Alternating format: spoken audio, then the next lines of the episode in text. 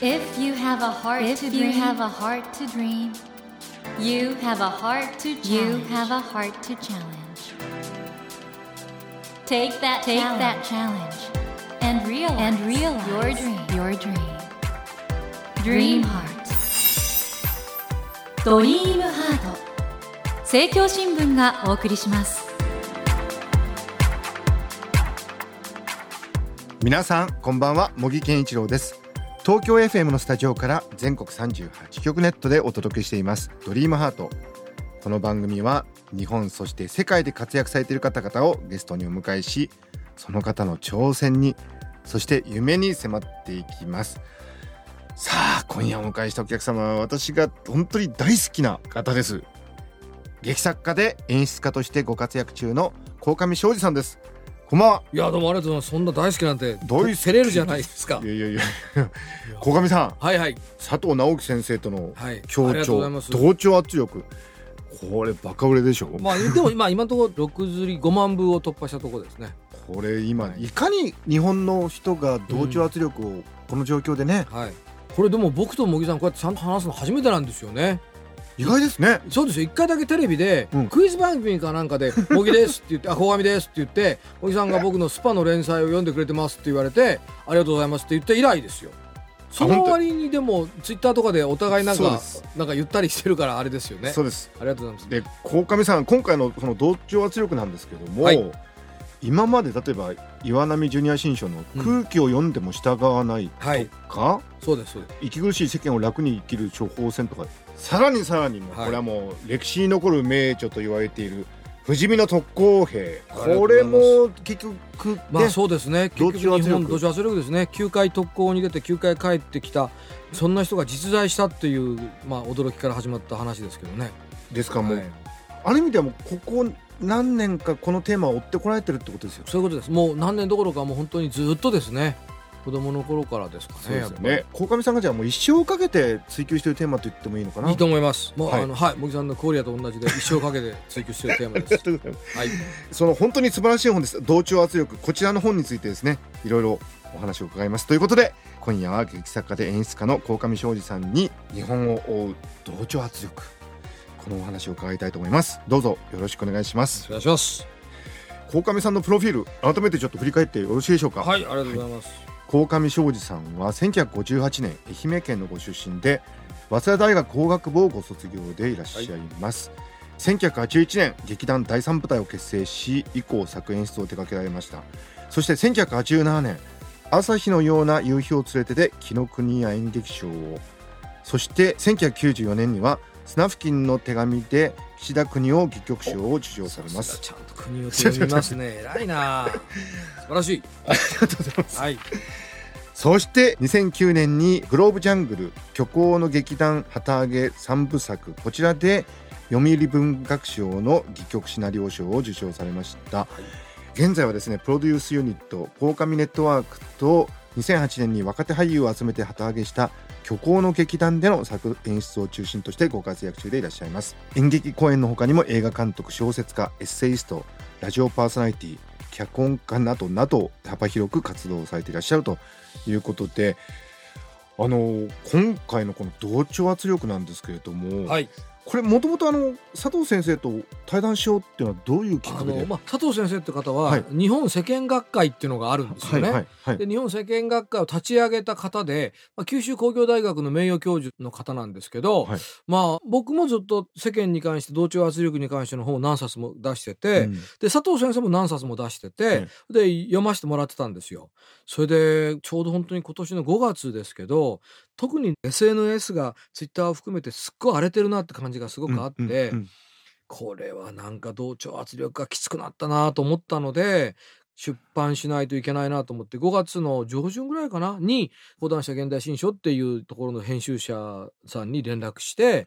出したいんだよって話をして緊急対談してで8月に出たってことですよね。かなりだから本の作り方としては異例な作り方ですね。そうすっごい異例ですねすっごい早かったですね。まあでも3回それぞれ23時間喋ったんですよね。はい。で要はあの佐藤さんはやっぱりその学者さんなので、うんエビデンスとかデータとかでちゃんとやっぱり日本の同調圧力っていうものがどういうものなのかっていうのを語ってくれる人なんではい。僕と佐藤さんが語ればやっぱり同調圧力って呼ばれるものの本質とか正体がよりクリアになるだろうっていうかより多くの人に伝わるだろうと思って、まあ、対談を申し込んだってことですね。この例えば不謹慎狩りとかね、うん。こういうのってどう思われます？うんだからまあいろんな理由はあると思うんですけどもともとその、まあ、いわゆる自粛警察と呼ばれるようなね、んん。これは間違ってるじゃないかっていうようなことは、うん。でも例えばその自分がやっぱりどういうふうにこの気持ちを持っていったらいいんだっていうやっぱりみんなの不安だったり怒りだったりすることが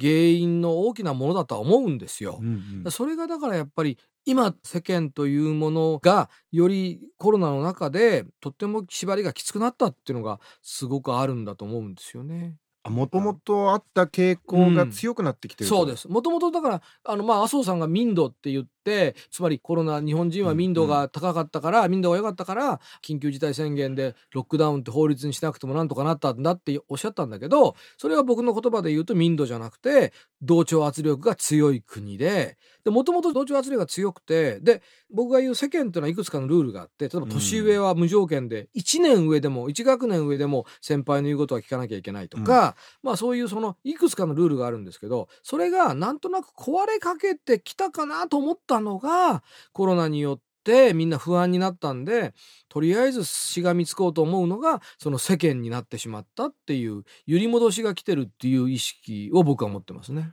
鴻上さんは以前からその世間と社会は違うんだってことをおっしゃってますね。うんはい世間はだから自分の知ってる人たちの集団でうん会社とか同僚とか、まあ、学校とかママ友とか PTA が自分の知ってる人たちが世間でその反対語が実は社会で社会っていうのは自分が全く知らない人たち例えば映画にたまたま一緒に見てる人とか電車に乗り合わせた人とか、そういうのがまあ社会で日本は世間はあるんだけど社会っていうものに対してはものすごい馴染みが薄いっていうふうに僕はずっと言ってますね。これあのー実際にね、うん。その世間とか空気とか同調圧力で苦しいと。だから今回あの、うん。同調圧力これサブタイトルが「日本社会はなぜ息苦しいのかと」うん。なんで自ら息苦しくするんですかね、それはそれと茂木さんがだから YouTube で紹介してくれた時に僕は全然同調圧力感じない人間だからなとおっしゃってたでしょ。まあ僕自身は感じないんですけども。珍しい日本人ですよね。すごい日本人だと思いますけど。まあ要は歴史的な流れで生まれたっていうかはい。日本っていう国はもちろんそのまず農耕民族でみんながまとまらなければ収穫できなかった。まあ、よく言われる狩猟民族みたいなうん。少人数のまとまりじゃなくて米を作るためには村全体がまとまんなきゃいけなかったっていうのがあるっていうこととそれから村って結局何が一番大事かっていうと水をどう引くかってことが大事で。うんわがままをしてしまうと村全体が滅びてしまうのでとにかく左の夏とかは水をどう分配するかが一番のテーマででそれを従わなかったらもう死んでもいいっていうぐらい激しく、まあ、迫害されたわけですね。うんでなおかつその年貢ってそもそも村単位だったので、うん個人じゃなかったんですよねだから村でまとまるってことがあるっていうのが刷り込まれたのとアジアの中国大陸とか大陸は殿様が変わると言葉が変わったりするわけですけど日本の場合は殿様が変わっても別に村はあんまり変わんなかったっていうか、うんというようないろんな刷り込みがあって世間っていうのが強かったってことですよね。なるほど僕今お話伺っててあの鴻上さんの第三部隊のあの、うんセリフ回しってご本人だったんですね。てかこのスピードでこんな言葉がババ出てくるって ねそうですね。ご本人ですね。まあ、それはすいません鋭いですねそんな身も蓋もないことを言われてしまいましたね。あでも鴻上さんあれなんですよ実は筋金入りのうん同調圧力に屈しない人というか、僕は聞いたのが中学校の時学級委員やってたのにうん。なぜか友達の相関図書いたら自分は一人だったっていう。よくご存知な。はい。これどういうことだったんですか？どのグループにも所属してなかったっていう。今から思うとよくまあそんなアンケートと授業やったなと思ったんですけど、今先生もね。先生がねある日先生がお「お前ら仲のいい友達書け」って紙配られたんですよ。えはたとね仲のいい友達このクラスって言ったらいや別にそれ取り立てていないなと思って、まあ、しょうがないからその当時東京の女の子と文通してたんで、ええ。その女の子の名前書いて出したんですけど、はい。それであと呼ばれて学級委員だったんで呼ばれてこれ見ろって言ったら本当にいくつかのこうクラスがグループになってるんですけど、うん。その真ん中に僕の名前だけがポツンとこう誰からの矢印ももらわずにいてでも学級委員なんですよ。これがすごいですよね。普通それいじめられっ子ですよねポジションとしてはね。これはだからみんなそれなりに支持されてたってことですよね。うん友達がそんな親しいやつがいないのに 変なやつですね。これあの愛媛の新居浜っていうところはかなりうんまあ変な田舎っていう田か舎あれですよね。ね。はい。地方都市ですけどね。まあ人口10万ぐらいの地方のうん工業都市ですけど、はい。そういうだからすごくユニークなポジションにいらしまあたんだよね。もう遺産に変わったやつだって言われたら僕も立ってないですけど、はい。この同調圧力ってことでもこれはまあいわゆる一般の方々が気にされていることってこれをだからうん客観的に見てらっしゃるってことですかね。やっぱ僕まあうちはだから親が両方とも教師だったので,、はいはいで教師の多分子供あるあるだと思うんだけど教師ってやっぱり正義をやっぱ語るので、うんそれは今のネットの悪い方の正義じゃなくて例えばうちは田舎なんだけど朝6時に公民館から音楽が鳴るわけですよ。はいで今東京でもそうだけど5時か夕方の5時か6時にもまた鳴るわけですよ。うんで夕方まだいいんだけど朝の6時に大音量で音楽が鳴るっていうのは 夜働いてる人もいるだろうと。えなぜその朝6時に公民館から地区の放送で音楽流すんだと。でそれに対して父親が、あれはだから夜タクシーの運転手さんやってる人とか、夜労働してる、働いてる人にとっては、あれはもう睡眠を妨害することでとっても良くないよなってことを言ってて、で僕もそれはその通りだよと。うんそれはそうだよ。みんなだって、みんな同じ労働環境じゃないわけだから、うん朝6時これ何よっていうところが、あ、これ世間の人はみんなこれに対して文句言わないんだけど、ここからはみ出ると、社会になるとこういうことはおかしいって気づくんだなって思ったわけです。まさにだからお父様は立派な方だと思うんですけどあんまりそういうことを考えないってことですね。うん、まあやっぱり世間っていうか田舎、まあ、特に田舎になればなるほどその世間の中でどうするかだから教師はやっぱそういうのをやっぱちょっとこう客観的に見見ちゃいますよね。あのこの不死身の特攻兵軍神はなぜ上官に反抗したかってこれ本当に僕名著だと思うんですけどございます。これでもあんまりなんか考えないでいらっしゃいますよね。当時の軍の方々って。読んでるとですね。はい。なんでしょうね。作戦のあの、うん。まあ効果だとか、はい。そういうことをちゃんと検証するとかいうこともあんまりしないでそう。そううそう。茂木さんが感動してくれたハンモックナンバー。これは陸軍のええ。話なんですけど、不死身の特攻は陸軍陸軍の話なんですけどまあ海軍にも陸軍にも特攻があるんだけど、うん。海軍が一番わかりやすかったのはそのハンモックナンバーっていううん。海軍兵学校の時の最終の席次っていうか最終順番で、そのまんまいわゆる1番は大和に戦艦大和に行く2番は武蔵に行くみたいなそれがもうその後ずーっと続くんですよね。うんうんだからうん明らかにもう3年5年ぐらいするとこいつは作戦立てるのうまいぞっていうふうに分かっててもいやいや卒業の時にこいつ10番だから、うん。10番のところはもう動かさないっていうふうになんかね人の生き死にがかかってるのに途中でこいつは作戦立てるのが臨機応変にうまいって分かったら出世させればいいものを誰もジャッジしないんですよね。これねそういう日本の、うんあんまり考えないで同調圧力でいっちゃうところってあのうん鴻上さんが書かれてる俳優入門というああはいはい。この本で鴻上さんが説かれてる俳優の世界の厳しさとは真逆ですね。真逆ですね。まあ要はだからなんでそうやってみんながジャッジしないかというとよく言う日本にはその個人はいなくて僕が言ってるのは自我じゃなくて集団がっていううん集団でつまりこのグループの喜びとか悲しみを自分の我にするっていうか自我じゃなくてだから集団我っていうまあこれは社会学者の南博さんの言葉なんですが集団我にすると個人がジャッジしないからもう真逆になっていくってことですよね。これ俳優入門の中であの高校生にうん。ロミオができる人は限られてると、うん。ロミオとジュリエットの、はいはい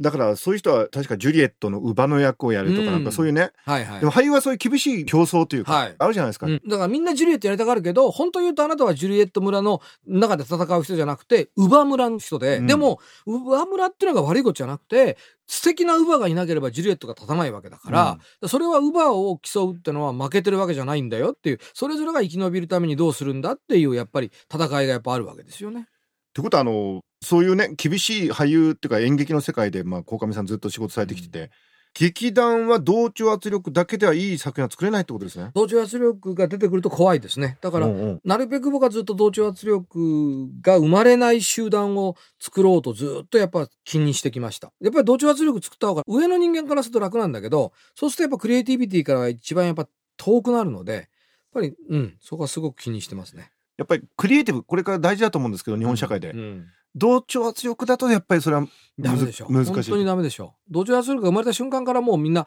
下の者は自由に物言わなくなるし、うん、活発な議論もなくなるから、とにかく同調圧力を壊していくことが一番大事ですよね。今回の紀ノ国屋ホールでやっていますハルシオンデイズ2020これはもうそのハルシオンデイズというまあ鴻上さんの古典中の古典ですね。はいありがとうございます。その2020に置き換えた作品ってことなんですけど、このハルシオンデイズ2020もまああることがありましてそれをハッシュタグに置き換えて今っぽくされてるんですよね。そうですそうです。昔はだから2004年の初演ははい。人間の盾になろうと思い込んだ人間の話だったんですけど実は2020年バージョンは自粛警察と戦おうと決めた男の話です。だからそのあたりがやっぱりちょっと現代的というか、はいもちろん。はいそうです、常に演劇は今と向き合うと。はいっていうふうにしたいなと。いうことですね、はい。えーこのハルシオンデイズ2020なんですが紀ノ国屋ホールで11月23日まで。そして産経ホールブリーゼでは12月5日と6日これはい。大阪ですね、大阪です。はい。行われるということなんですけれども、あと配信をねとにかくやろうとしてるんですけど、あいいですね。ちょっとホームページを見ていただけないとダメだっていう感じです。すいまこせん。れ小上さんあの今、はい。本当に演劇界大変だと思うんですけどいかがですか実際のところ、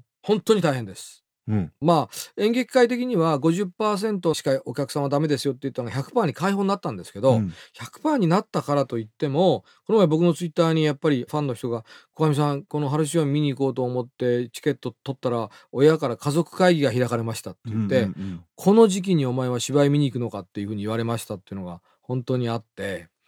まあだからその不安もわかるんですけどね。本当に大変ですね。俳優入門の中で小上さん俳優ってのは失業しちゃう職業なんだってことをね。し失業が前提の職業ってこと。書かれてますけど、はい。でも本当に今回多くの俳優さんが。本当に大変でした。たもう今も大変ですね。ギリギリで。だからまあやるしかないんですけど、でも、稽古初日からその楽日までで、まあ3ヶ月ぐらいあるんですけど、うん。どっかで感染したらもうそこで終わりなので、うん。そしたらもうその時点でもう公演は、あの、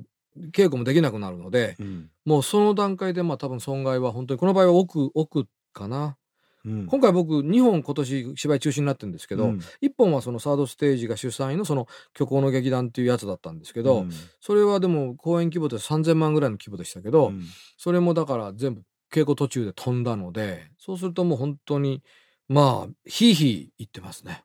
この紀ノ国屋ホールってのは本当演劇にとってはもう聖地で、もちろんあの鴻上さんにとっても大事な場所ですもんね、はいかなり今回はだから意気込みが、すごいんです、ええ。すごいんですけど今回がこれほどチケットが動かないのは初めてですね。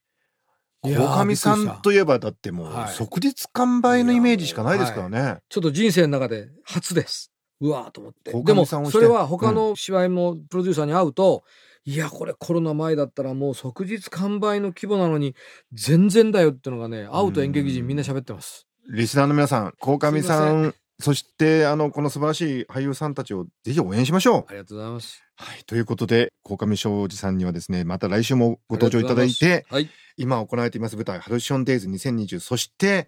鴻上さんの今までのね演劇生活はこれすごいですからいろいろお話伺いたいと思います鴻上さん来週もどうぞよろしくお願いしよろしますくお願いします。ということで森健一郎が東京 FM のスタジオから全国放送でお届けしています「ドリームハート今夜は劇作家で演出家としてご活躍中の鴻上庄司さんをお迎えしました Never let go of that dream. Never forget Never that forget heart to that heart to challenge. Dream Heart. 茂木健一郎が東京 FM のスタジオから全国38局ネットでお届けしてきました「ドリームアート」今夜は劇作家で演出家としてご活躍中の鴻上庄司さんをお迎えしてお話を伺いましたがいかがでしたでしょうか？この同調圧力日本社会はなぜ息苦しいのか？本当にねあの読んでいってもう身につまされるところが多くてですねまあ、やっぱりあの世間というものが日本で持っている我々の一人一人の生き方をいろいろ縛ってしまっているところについて鴻上さんがそのやっぱ演劇人としての独特のセンスと視点から解き明かしてくださってるんですよね。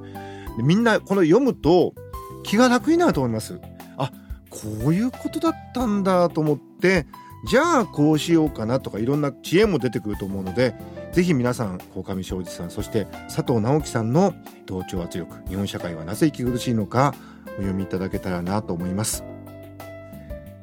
さて番組では毎週3名の方に1000円分の図書カードと番組特製のエコバッグをセットにしてプレゼントしています。私模擬に聞きたいことや相談したいこと番組の感想などお書き添えの上ドリームハートのホームページよりご応募ください。お待ちしております。そして250を超える配信番組が聞ける音声サービスアプリオーディでドリームハートの番外編番組茂木健一郎のポジティブ脳教室を配信中です。ぜひ聞いてみてくださいね。さあ来週も鴻上庄司さんをお迎えします。どうぞお楽しみに。それではまた土曜の夜10時にお会いしましょう。ドリームハートお相手は茂木健一郎でした。ドリームハート。政教新聞がお送りしました。